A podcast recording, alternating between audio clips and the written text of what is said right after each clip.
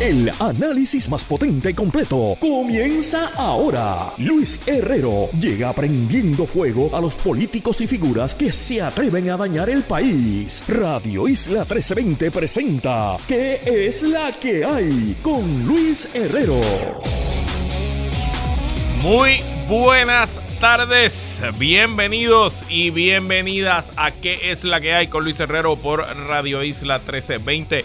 Hoy lunes 28 de noviembre del 2022 estamos en vivo y en directo para todo Puerto Rico por el 1320 AM y su cadena para el mundo a través de radioisla.tv, nuestra aplicación para teléfonos Radio Isla Móvil y en facebook.com diagonal Radio Isla TV. Saluditos a los del chat de Facebook. Yo soy Luis Herrero y como siempre les invito a que me sigan en todas las redes sociales, twitter.com diagonal L Herrero, facebook.com diagonal L Herrero, instagram.com diagonal L Herrero. Y recuerda que este programa lo puedes escuchar en su formato podcast.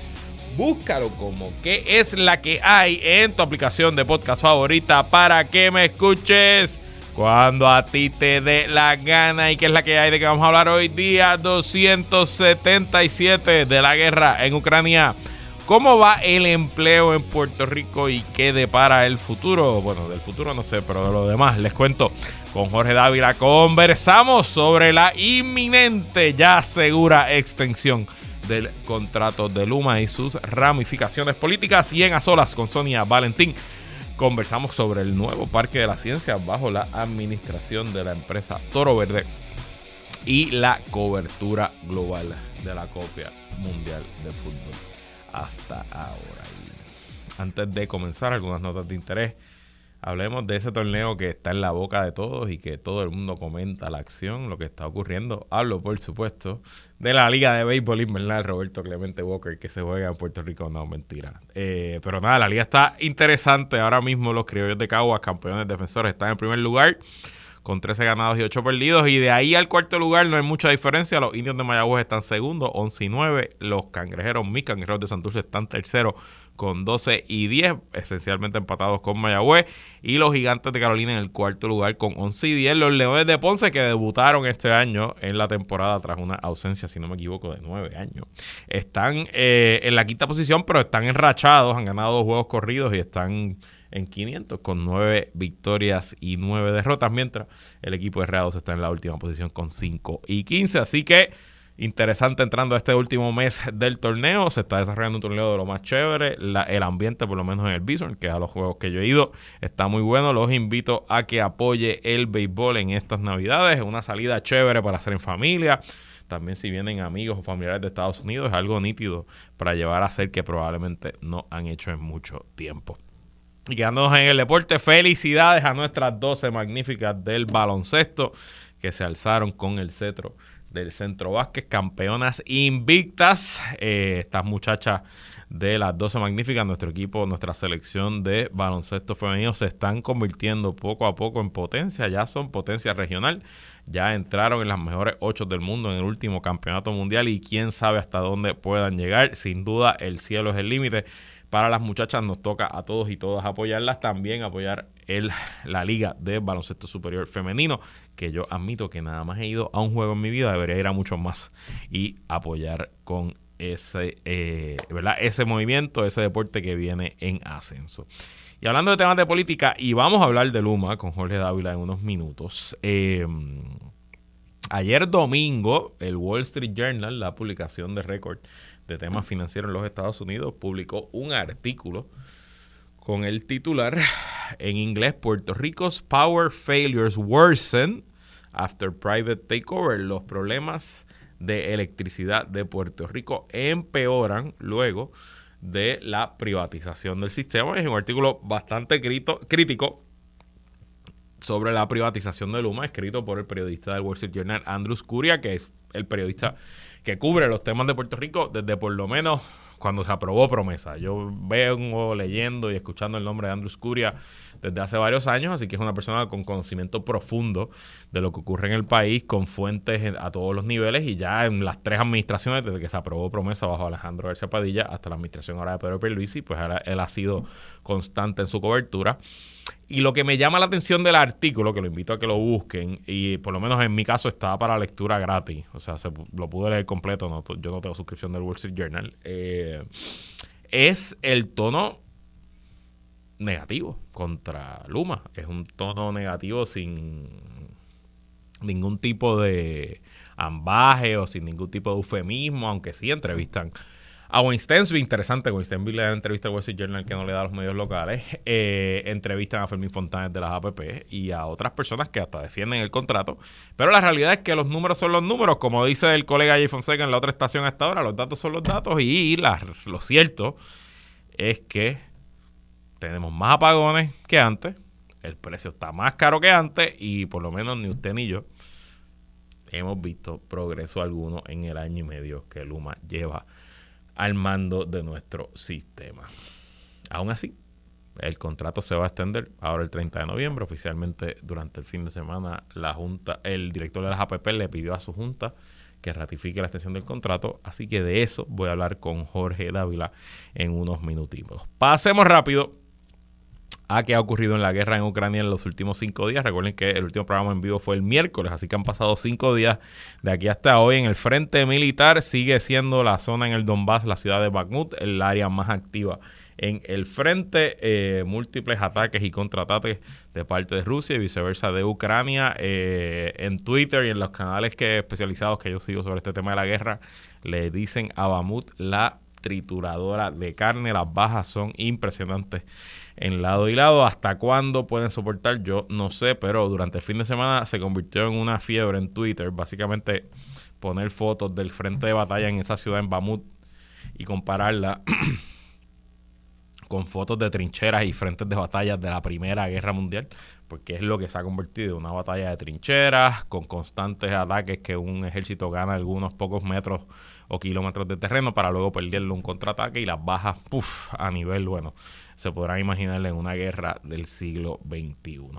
Eh, por otro lado, Rusia continuó hoy con su campaña de ataques con misiles a eh, infraestructura civil, específicamente infraestructura eléctrica de Ucrania. A esta hora no estoy claro cuánto afectaron los ataques que se hicieron hoy.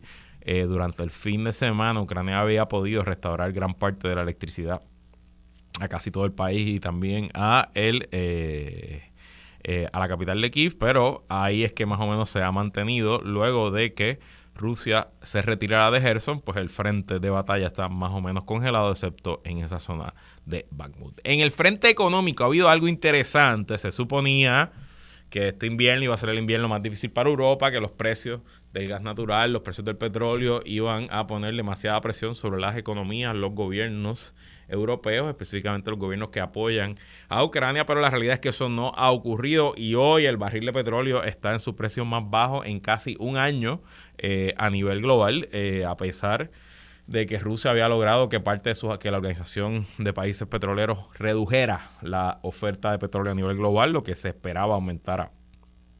El costo del combustible, ha sido al revés.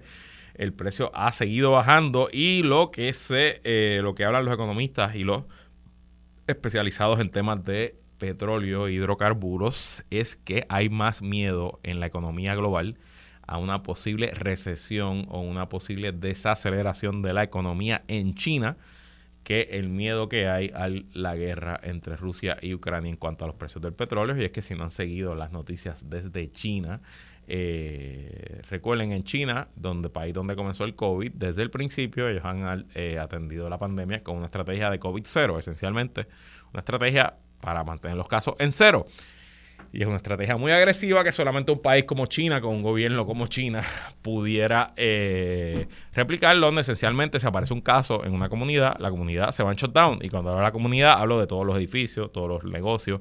Y cuando se habla de shutdown, hablo de que hay lugares que le ponen pestillo a la, a la puerta de los apartamentos de las personas, le ponen candado para que no salgan.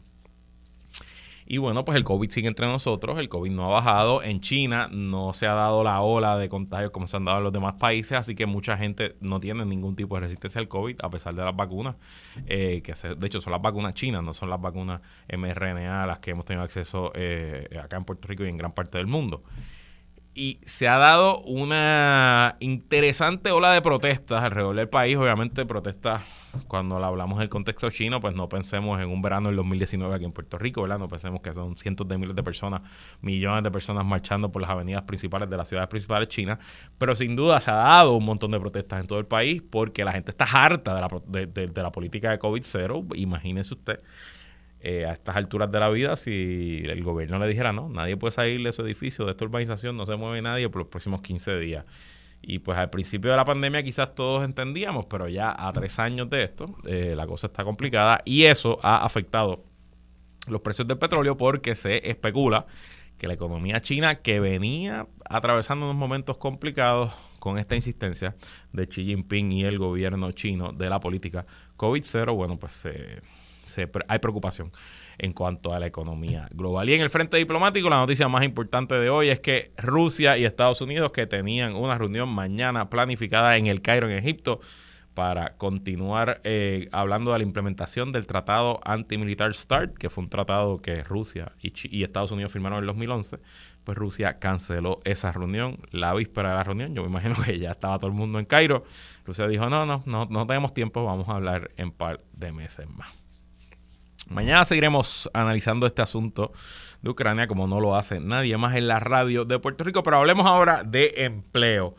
Ustedes saben que aquí regularmente compartimos las cifras de desempleo, tanto en Estados Unidos como en Puerto Rico, y que a mí me gusta pues, un poquito eh, hacer algunos análisis generales, ¿no? Yo estudié economía, pero no soy economista, eh, y más allá de que pues, he tenido una empresa por varios años y tengo empleados y pues un poquito entiendo los vaivenes de la economía en mi carácter personal.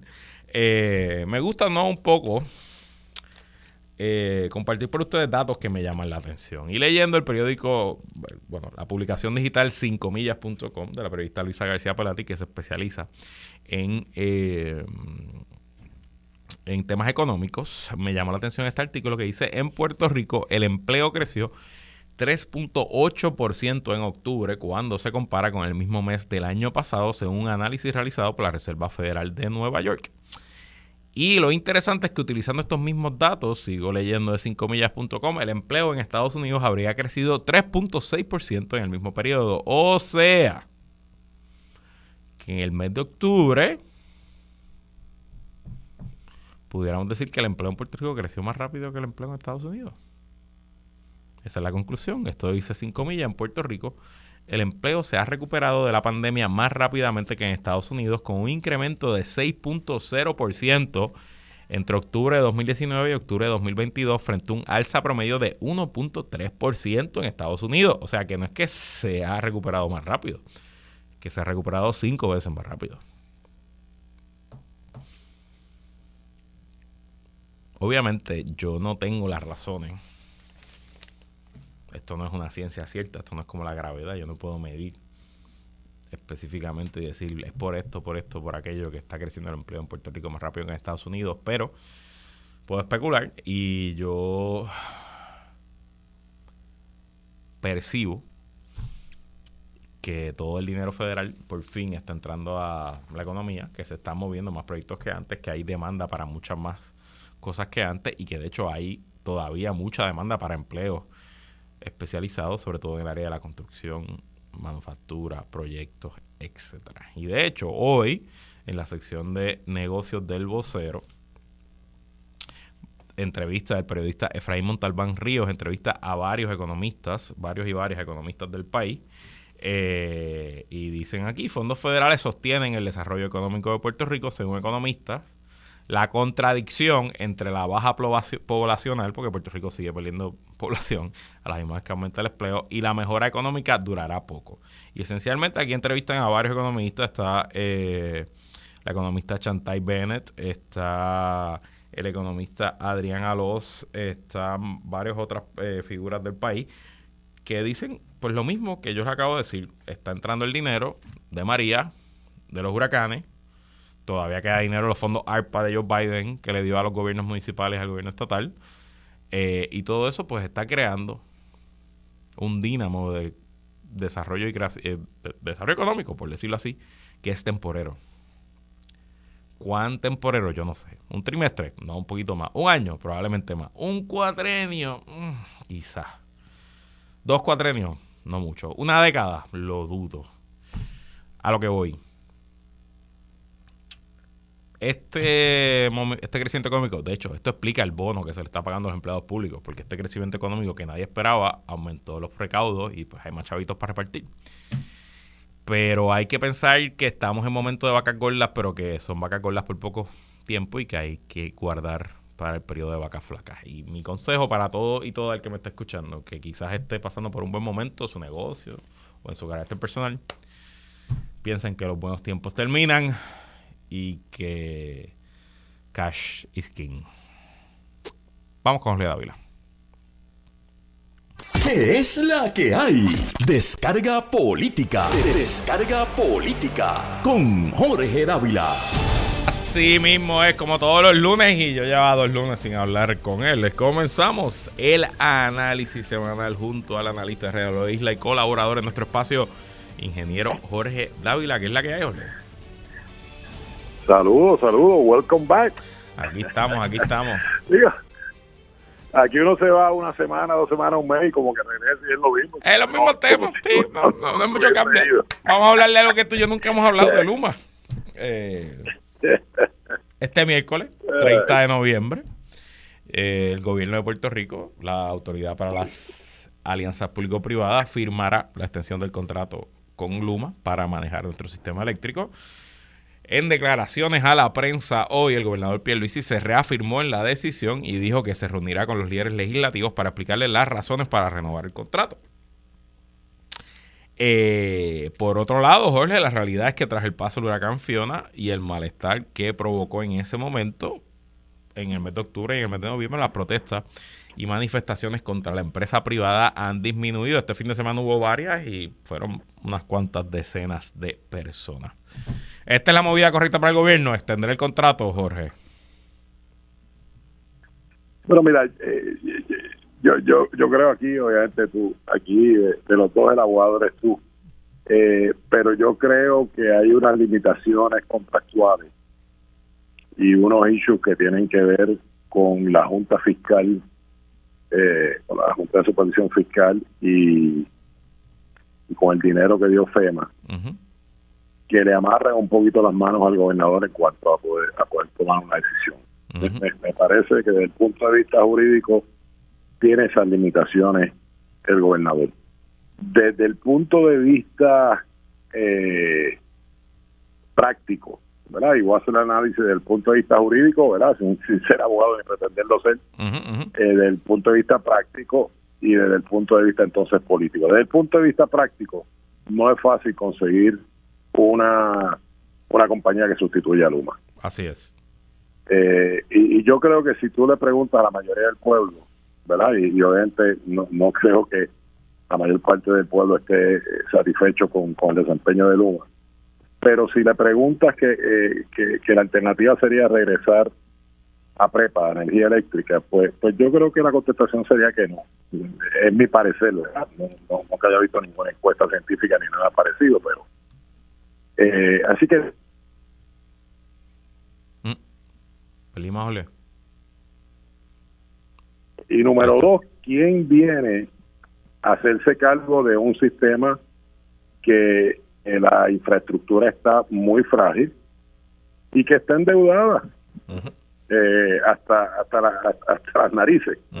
Eh, así que no sería muy fácil conseguir un, un reemplazo para Luma. Desde el punto de vista político, yo creo que el gobernador debe ser un poquito más asertivo, ¿verdad? Eh, di un ejemplo hace hace unos meses atrás cuando él dijo, yo le he puesto unas condiciones eh, a Luma y, más vale que cambien.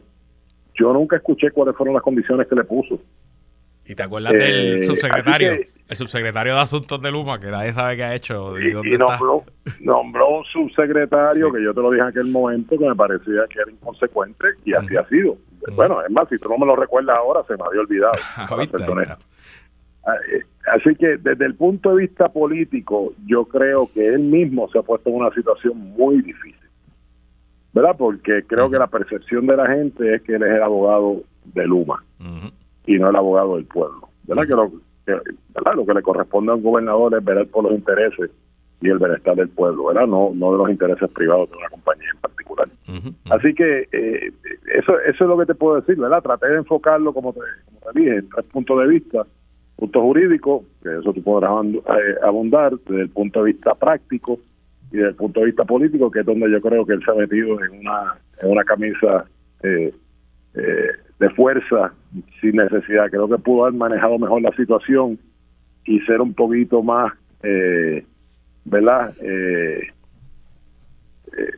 por lo menos decirle al pueblo entiendo perfectamente y, no es que no es que yo te esté empujando a Luma es que yo como gobernador ahora mismo tengo las manos amarradas eh, esa no es la percepción que tiene el pueblo en cuanto al gobernador que La, la percepción que tiene la inmensa mayoría del pueblo es que él meramente ha defendido los intereses de Luma, que un, son intereses privados por encima de los intereses del pueblo. Y yo siguiendo tu análisis político y no necesariamente legal, yo no he leído el contrato con el detenimiento para decirte no hay otra opción. Eh, entiendo que la el, el estándar para que se le cancele ese contrato es una, una falta mayor a Luma y honestamente desconozco cuán fácil o difícil sería para el gobierno justificar esa falta mayor para cancelar este contrato. Yo estoy de acuerdo contigo 100% en que las manos aquí están atadas y no hay una solución, no hay un reemplazo fácil ni sencillo para el gobernador Pierluisi y que la única ventaja que él tiene, esencialmente yo estoy de acuerdo con tu análisis, es que como la como prepa no era una entidad demasiado querida en el país, pues la gente sabe que el sistema está malo y pues esencialmente que no necesariamente va, a mejorar al corto plazo. Lo que sí es que yo me reafirmo este tema de los costos eléctricos y el tema de Luma y las protestas eh, va a ser un tema cíclico año tras año, que con la llegada del verano, los calores y luego los huracanes se va a poner peor porque los precios van a ser más caros, los apagones van a ser más eh, recurrentes hasta tanto y en cuanto no se arregle el sistema. Y el sistema se arreglará, qué sé yo, en 5, 6, 8, en 10, 15 años. Y los gobiernos y los administradores de Luma y todo el mundo que maneja estos asuntos de política pública tiene que estar claro que ahora que estamos en el invierno y bueno, en el invierno entre camillas en el Caribe, ¿verdad? Porque las temperaturas bajan un poco, los precios globales han bajado también. Las facturas deberán bajar en los próximos meses. En teoría hay menos demanda eléctrica, deberían haber menos apagones, no van a haber huracanes pues probablemente este tema pasa a segunda, tercera, cuarta preocupación de las personas y el mundo sigue hasta que lleguen los calores, mayo, junio, julio y agosto. Y vamos a estar aquí en este ciclo y bueno, pues tú y yo lo hablaremos en el verano y lo hablaremos en el invierno. No, oye, y va a ser tema de campaña. Oh, sin No, no, no, o sea, no te equivoques. O sea, este va a ser el tema de campaña. ¿verdad? Y, y, lo otro que yo siempre te he dicho es que va a ser tema de campaña es donde se han utilizado los dineros, particularmente los dineros, los 10 mil millones de dólares, los famosos 10 mil millones de dólares y los proyectos estratégicos para para mejorar la infraestructura eléctrica. ¿Dónde están esos proyectos? O sea, ¿dónde está el scoreboard que le dice al pueblo, mira, estamos haciendo esto con los 10 mil millones, estamos haciendo esto, estamos haciendo esto, estamos mejorando eh, la generación, estamos mejorando la distribución o la línea de transmisión? O sea, eh, eh, mantener al pueblo informado y que por lo menos le puedas decir al pueblo con este dinero que nos dieron, ¿verdad? Que básicamente nos condicionaron que había que eh, privatizar la energía eléctrica para dárnoslo. Y era de la única forma que podíamos mejorar la red eléctrica. Mantenga al pueblo informado de lo que está haciendo en relación a eso. Y por lo menos alguien puede empezar a ver luz al final del túnel. El problema es que aquí nadie tiene fe que esto va a mejorar en los próximos 100 años.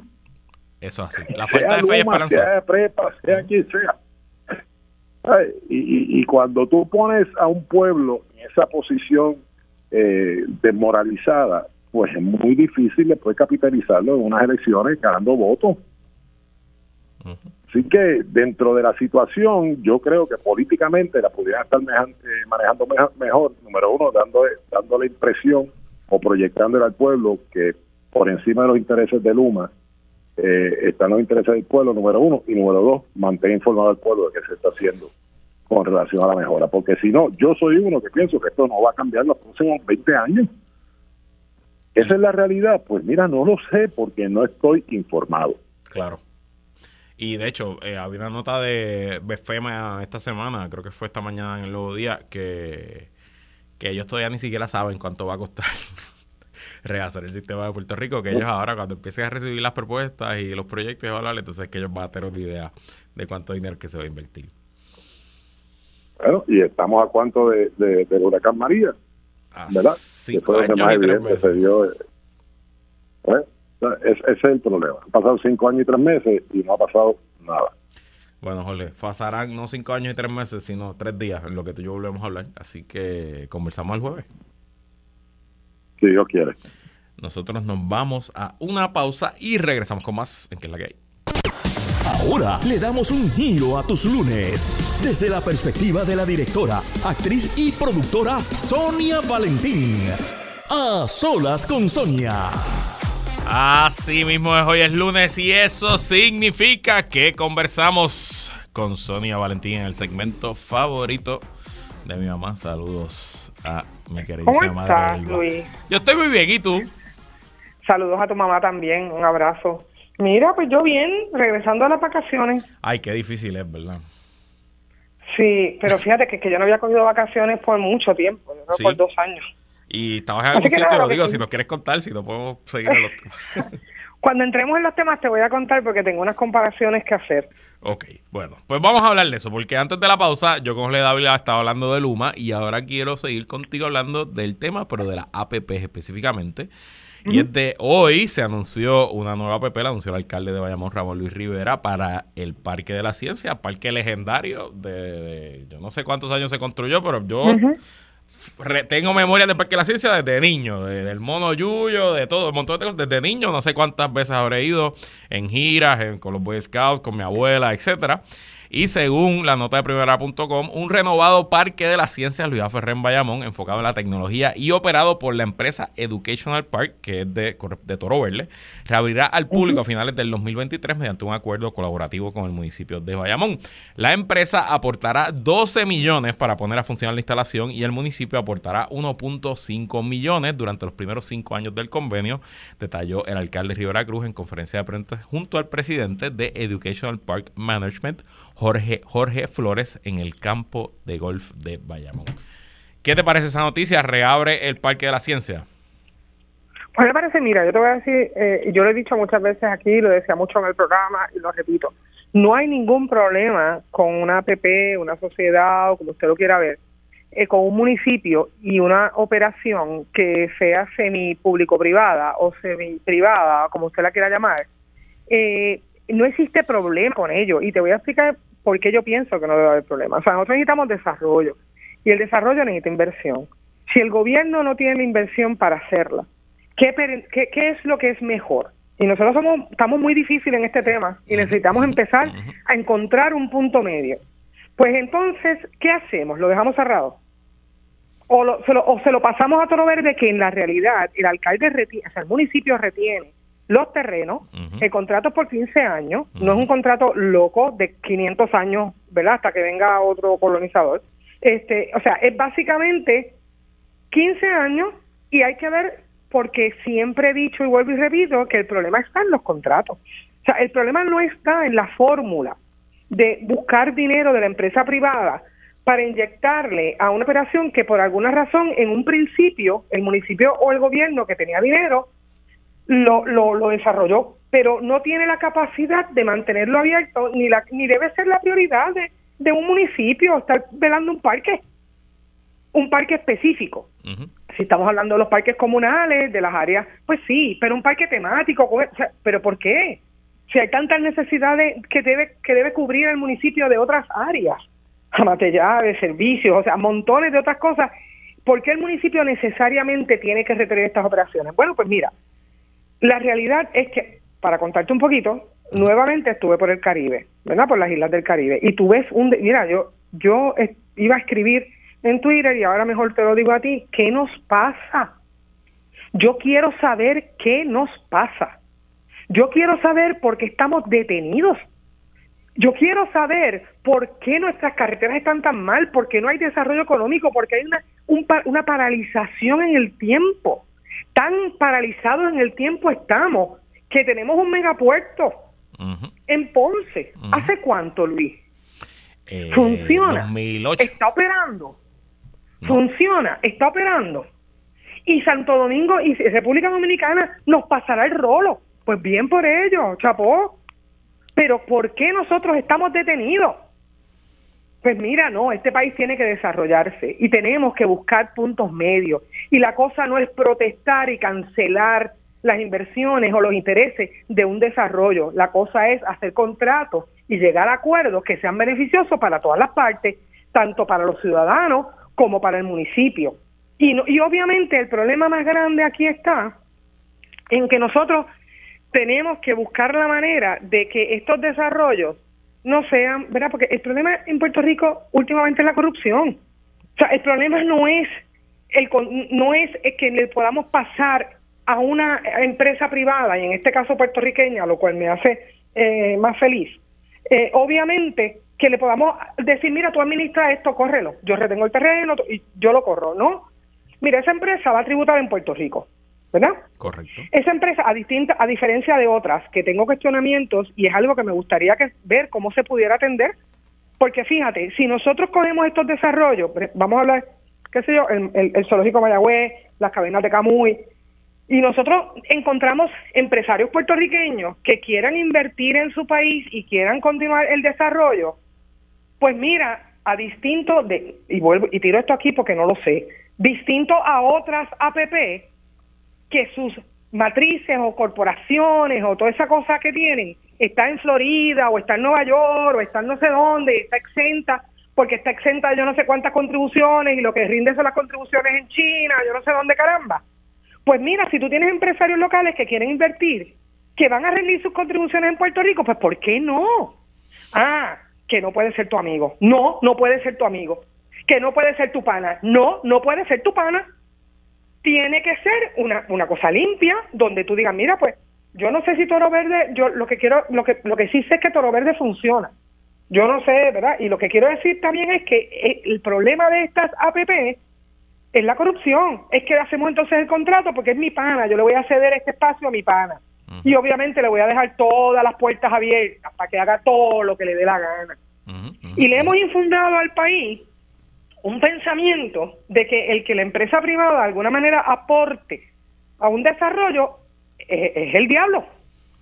Pues no, no necesariamente que sepa la gente que el diablo es el que hizo el contrato, que no le dejó ni un espacio para decir, mira, si tú no cumples con estas métricas, vas para afuera. Que no le dejó ni un espacio para decir, no, tú no puedes aumentar las tarifas en este orden, tiene que ser en este otro que no le dejó ni un espacio para monitorear, supervisar y mantener la operación y decir, si no, yo te la, me la devuelve. Esto es tan complicado. Es, un tema, lo que pasa es que para el debate público, no sé, el debate público usualmente no se presta para los detalles, ¿no? Y nos encanta en estos micrófonos, no importa el, el, el, tema, eh, nos gusta ser absolutistas y nos gusta la retórica y nos gusta pues un poquito sonar, no quiero decir dramático, pero sonar firme, ¿no? Eh, y eh, es mucho más fácil decir no y es mucho más populista decir no y vamos a defender el patrimonio versus, bueno, versus entrar en el detalle del asunto y analizar las cosas caso a caso. Hay apps que realmente no tienen ningún sentido. Hay unas apps que uno las escucha y yo, yo, lo, yo lo pienso acá rato. Yo pienso la app de la autopista del norte. Es verdad, uno puede decir que hoy quizás te da mejor servicio, hay un carrito que si se te daña el carro llega y etcétera, etcétera, pero realmente la app salvó a la autoridad de carreteras de la quiero y de, y de promesa, no. Eh, realmente ha cambiado, transformado la vida de los puertorriqueños que corren esa vía todos los días, pues yo me atrevo a decir que no. Eso sí, hizo rico a mucha, mucha gente. Pero por otro lado, agarramos un parque como el Parque de la Ciencia y después te voy a preguntar de las cavernas de Camuy, parque que está cerrado desde el huracán María. Parque que aunque el municipio de Bayamón es un municipio próspero, es un municipio bien administrado, la realidad es que no tiene el expertise de correr un parque, aunque sea un parque de 40 años, el negocio del municipio de Bayamón es correr una ciudad. Es administrar una ciudad. y no es administrar específicamente un parque. Ay, yo sé, hay ciudades que administran parques, claro que sí, seguro, pero un parque especializado como este, en la situación económica que está. Y si llega un privado, que en este caso se llama Toro Verde, pero vamos a decir que se llama Sonia Valentín Inc. Y Sonia Valentín Inc. tiene un récord probado de administrar proyectos similares y está poniendo la inversión y está diciendo municipio, y me voy a encargar pues a mí me parece que es una gran idea y, mi, conclusión es que en este tema sobre la privatización, ya sea a través de la venta o a través de contratos de alquilar a largo plazo como este, yo soy agnóstico. Yo no tengo una posición clara. A mí me gusta ver los temas caso a caso y entender el asunto ante mí y decir, aquí me gusta, aquí no me gusta. Y en este caso estoy que, 100% a favor. Sonia. Es que debe ser así, porque obviamente no estamos hablando de que vamos a privatizar lo que funciona. Porque, ¿verdad? No se trata, y, y no vamos a privatizar todas aquellas áreas que luego pueden traer consecuencias eh, de, de, de, utiliza- de utilidad de primera necesidad para los ciudadanos. Exacto. Estamos hablando de un parque. Exacto, O sea, el parque no es una primera necesidad para nadie. exacto. Eh, es una primera necesidad para que los nenes corran bicicleta y para que los niños aprendan a, a- a, pues, a darle a la bola, totalmente. Ujú, Y por eso te hablé de los parques comunitarios. Los parques comunitarios yo no los privatizaría. ¿ves? Pero cuando estás hablando de un parque casi, casi de atracciones, ¿verdad? Porque no es, la atracción es, pues, como tú dices, la tecnología. Y, y como te señalé, y tú bien lo recalcas, o sea, el municipio no es un experto administrando parques porque es que el municipio tiene muchas otras áreas en las que nos tiene que dar servicio, en Correcto. aquellos servicios que son de primera necesidad, en aquellos servicios que necesitan los individuos. O sea, no, el parque no es una, una necesidad. Y te hago la pregunta, porque ahí está el ya hablamos del Parque de las Cavernas de Camuy, que el rumor es que es Toro Verde el que, la- el que está interesado en, en- Sí. en administrar ese parque. Y hablamos de otros lugares como por ejemplo los balnearios. Hay balnearios que tienen centros vacacionales, Boquerón, que tiene las villas y las cabañas que son del gobierno y que siempre han estado ahí como un ofrecimiento. Bueno, estuvieron ahí hasta María, porque no han reabierto después de María, pero estuvieron ahí ¿Tú como un ofrecimiento para la... Boquerón? Perdón, ¿qué? ¿Tú has visto el balneario de Boquerón cómo está? No he ido recientemente, no. No he ido en años. Confieso que no.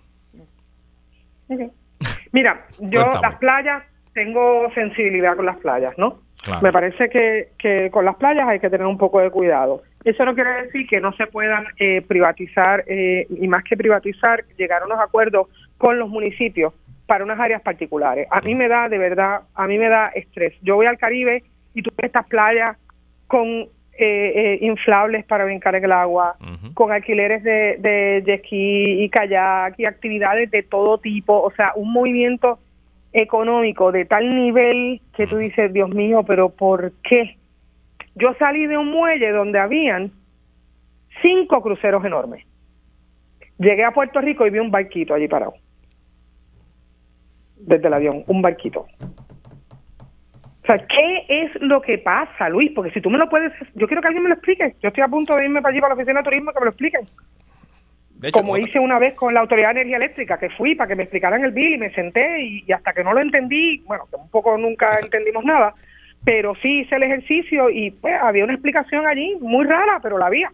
Entonces yo necesito que me den esta explicación muy rara, pero que me la dé alguien, porque Luis, ¿por qué, por qué nosotros ahora, yo sé que se privatizó o, o la palabra que quería utilizar, el muelle? Pues ves, esas son las cosas que hacemos.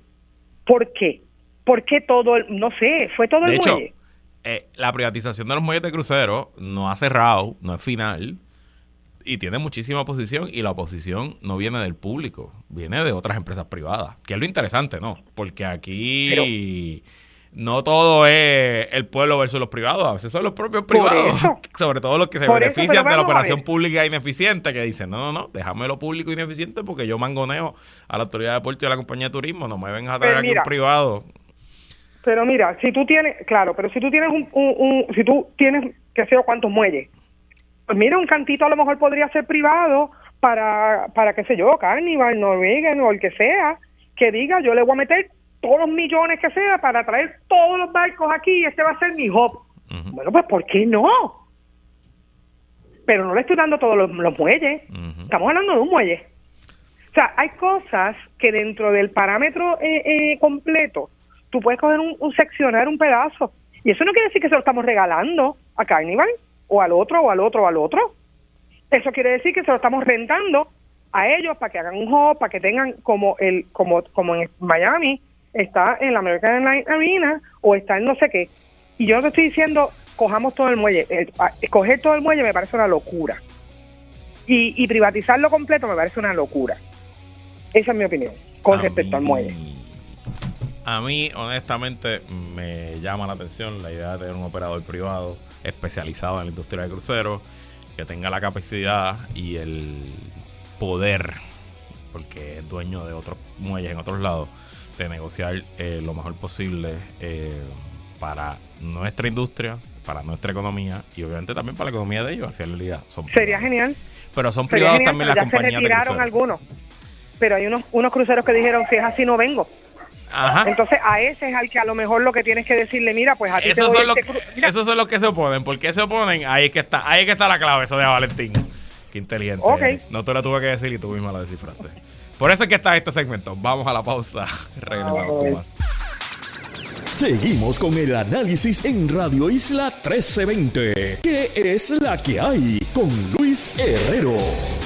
Regresamos y seguimos conversando como todos los lunes con Sonia Valentín. Y bueno, uno de los temas recurrentes en este segmento es, pues, hablamos de espectáculos de televisión, de producción, de ratings. Y ayer, domingo, comenzó la segunda semana de la Copa Mundial de Fútbol, el evento deportivo más grande del planeta que se celebra este año muy controversialmente desde Qatar en el Medio Oriente y a pesar de toda la controversia, los números preliminares, los ratings demuestran un éxito de la Copa Mundial en todo el planeta. Y te pregunto, Sonia, no sé cuán fanática eres del fútbol, yo no soy muy fanático, pero me gusta la Copa Mundial, me, me- me vivo la emoción. Eh, pero más allá del terreno del juego, esta copa ha sido la más controversial en tiempos recientes. ¿Tú crees que eso le quita o por el contrario el drama le añade al espectáculo? Yo pienso, yo pienso que lamentablemente le añade. Eh, quisiera pensar que le quita, pero lamentablemente le añade, ¿verdad? Es la cosa morbosa esta que la gente dice, ah, pero ¿por qué ponen esta noticia? Bueno, pues porque la ve. O sea, si no la viera, mi abuela, en tiempo. La gente de antes era otro tipo de persona. Mi abuela cuando entendía que había que hacer algo distinto y que no, que en ese lugar, por ejemplo, no había, eh, de- no se velaban los derechos humanos o, o- o no se protegían los derechos de las comunidades LGBTQI eh, o lo que fuera, ella venía y apagaba el televisor. Así hizo con un periódico local. Cuando vendieron un periódico local, que era el que ella leía y entendía que el otro periódico manipulaba la opinión, dijo, aquí no se recibe más el periódico. Eso hacía la gente de antes. La gente de hoy lo prende, lo ve y lo critica, pero lo ve. Entonces marca el número. Entonces, pues, pues es lo que tenemos, pues seguiremos teniéndolo. Y, y, y la realidad es que, y esa es la historia de todo en la televisión, ¿verdad? Si usted no le gusta, apáguelo, cámbielo, no lo vea. Pero si usted lo ve, dice que para criticarlo, usted está marcando el rating, entonces obviamente pues todo todo se en, el, en este mundo todo se menea en base a eso. Pues tiene rating, aunque usted diga que es una porquería, pues tiene rating. Y en el caso del fútbol, mira, nosotros yo no sé, somos de los pocos países, diría yo, bueno, o algunos países que no que no somos tan aficionados al fútbol. Pero, oye, hasta en el avión, la zapata dijo, ay, mi equipo anotó un gol. O sea, está todo el mundo metido en esto. Allí donde yo estaba había sitios específicos para verlo, totalmente lleno todo el tiempo. Eh, vuelvo a lo mismo, Islas del Caribe. Y la gran mayoría de ellas sí eh, o juega fútbol, eh, ¿verdad? De las islitas. Este, estamos hablando de Honduras eh, y la, la- eh, México, eh, pues todas esas áreas, Belice, todas esas áreas juegan fútbol. Y entonces, pues obviamente era muy, muy fuerte eh, la, la recepción, la gente estaba eh, histérica. Pero tú miras un país como Qatar.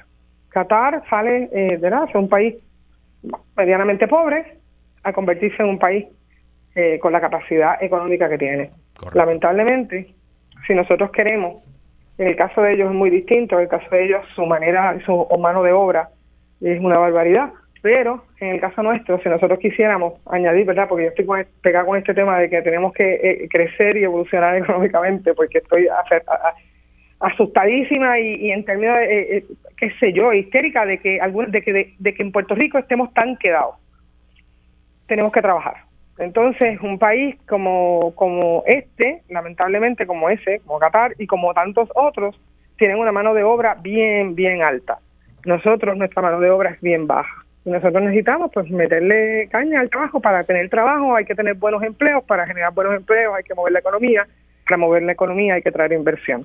Y claro, la- Entonces hay que decidir, ¿ah? continúa, continúa. Termina el pensamiento. hay que decidir qué país queremos.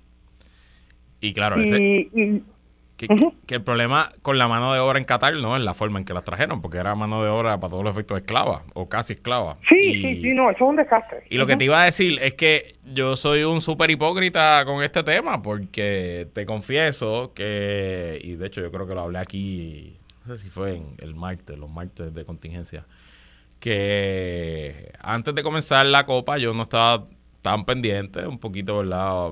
Pues me, me, causa sentimientos encontrados pensar que 6.000 personas fallecieron construyendo esos estadios, que al final del día son mausoleos. Estos son las pirámides modernas, ¿no? Son, son templos que se le están construyendo al emir del Qatar para él creerse en su, en su vida, en su mente, que pues lo logró y se gastó 200 billones del dinero del tesoro de, petróleo y gas natural de su estado en construirse estos monumentos a él y en hacer una fiesta de un mes, porque al final del día es un país que Ciudadanos tiene 600 mil. Es un país del tamaño del estado de Connecticut. ¿Y qué va a hacer con ocho estadios de fútbol eh, de, olímpicos? Pues nada. Digo, no olímpicos, de Copa Mundial. Y su y su mayor cantidad de, de, ¿verdad? de habitantes ahora mismo también son inmigrantes. Correcto, correcto. Y entonces, pero lo que voy es que con el pasar del día y con la cobertura y con los dramas y que si se elimina Argentina, que caí. Ayer estuve allí en una panadería en La Verde gozándome el juego de España y Alemania con unos amigos y la pasé brutal. Y ya estoy full de nuevo, Copa Mundial y... Y no sé, no, me siento... Yo no vi ninguno eh, en detalle, sin embargo mi hermano, vive en España, que sus hijos juegan fútbol, balompié, ¿no? Eh, fútbol europeo la realidad es que, que se bajaron a verlo, o sea, se fueron a verlo. O sea, y pues es que es que es la naturaleza, nosotros somos eh, psicológicamente nos dejamos llevar por la masa, ¿no? Por, y, incluso en las opiniones, o sea, lo que predomina, de momento lo agarramos y eso es, se convierte en una verdad, aunque sea una mentira, y, y vamos así como las reces, ¿no? uno detrás del otro. y, esa euforia, el sentirte excluido, el decir no sé lo que está pasando en el mundial, eh, todo el mundo está hablando del mundial y yo no sé, pues te incluye y, y, de entrada entras. Y aunque yo no lo estuviera viendo, estaba al tanto de quién estaba ganando o quién estaba perdiendo o, o, cómo había sido la jugada X donde Argentina hizo el, golazo. O sea, ¿me entiendes? O sea, y es que uno, lamentablemente, esa es la mentalidad, esa es la mentalidad de nosotros los seres humanos y pues hay que tener una, mente muy fuerte eh, o haber vivido, ¿verdad?, en los tiempos, como decía mi abuela, donde nada era indispensable y donde todo el mundo, eh, ¿verdad?, era autónomo en ese sentido porque no tenía esa indispensabilidad de las cosas. No hay televisor, pues no hay televisor. No hay teléfono, pues nada, nos caminamos y vamos y nos hablamos. No hay, entonces esa es otra mentalidad, es una mentalidad con una fortaleza totalmente distinta a la nuestra. A nosotros nos quitan el teléfono y estamos en crisis total Así es. Eh, por un día. Pero fue un gran espectáculo en términos de, de cobertura. Imagínate cuánto, cuánta gente lo vio alrededor del mundo. Y ese tipo de, de espectáculos, pues evidentemente genera un montón de dinero, que es la parte importante detrás de todo esto, eh, para, para todas las televisoras que transmitan y que venden sus anuncios y para el país que, hace su sede.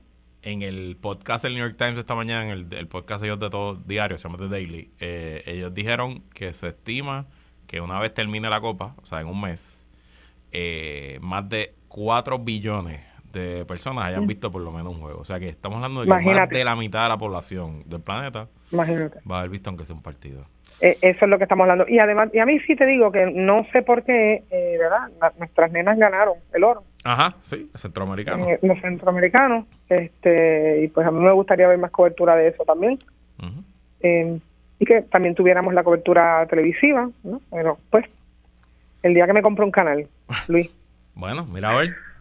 Me llama. no me llama. para eso. Hablamos, bueno, vamos, vamos, vamos a acabar el programa aquí y me llama, ¿ok? Dale. no. Gracias, Sonia. Te hablamos, hablamos la semana que viene. Y hasta aquí esta edición de ¿Qué es la que hay con Luis Herrero? Como siempre, agradecido de su sintonía y patrocinio.